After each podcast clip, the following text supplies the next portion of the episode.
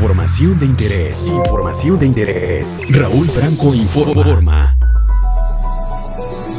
Los gobernadores de Guanajuato, Diego Sinue, de Chihuahua, Javier Corral y de Oaxaca, Alejandro Murat, coincidieron en la necesidad de fortalecer las facultades de los estados ante la federación, con miras a un nuevo pacto fiscal federal, principalmente por las crisis sanitaria y económica que ha causado la pandemia del COVID-19 en todo el país. Diego Sinue y Javier Corral, mandatarios del PAN que forman parte de la Alianza Federalista y que recientemente abandonaron la CONAGO, resaltaron durante el panel hacia un nuevo federalismo que con la actual administración federal los estados están dejando de recibir muchos recursos y que poco a poco el gobierno que encabeza el presidente López Obrador está centralizándolos junto a diversos servicios.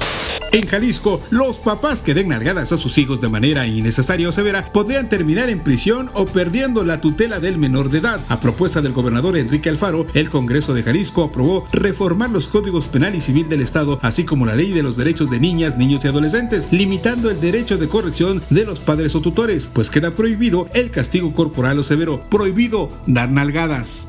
El exdiputado local y líder de la APO, Flavio Sosa Villavicencio, no fue registrado como aspirante a la Secretaría General del Comité Ejecutivo Nacional de Morena. De acuerdo con el Instituto Nacional Electoral, Sosa Villavicencio no aparece como afiliado o militante de ese partido político, motivo por el cual no cuenta con los derechos políticos para competir por el cargo. Flavio Sosa respondió en su cuenta de Twitter, le exijo al INE México que deje de mentir y respete mis derechos políticos. No vengan con cuentos, tengo todos los documentos que prueban mi militancia en Morena.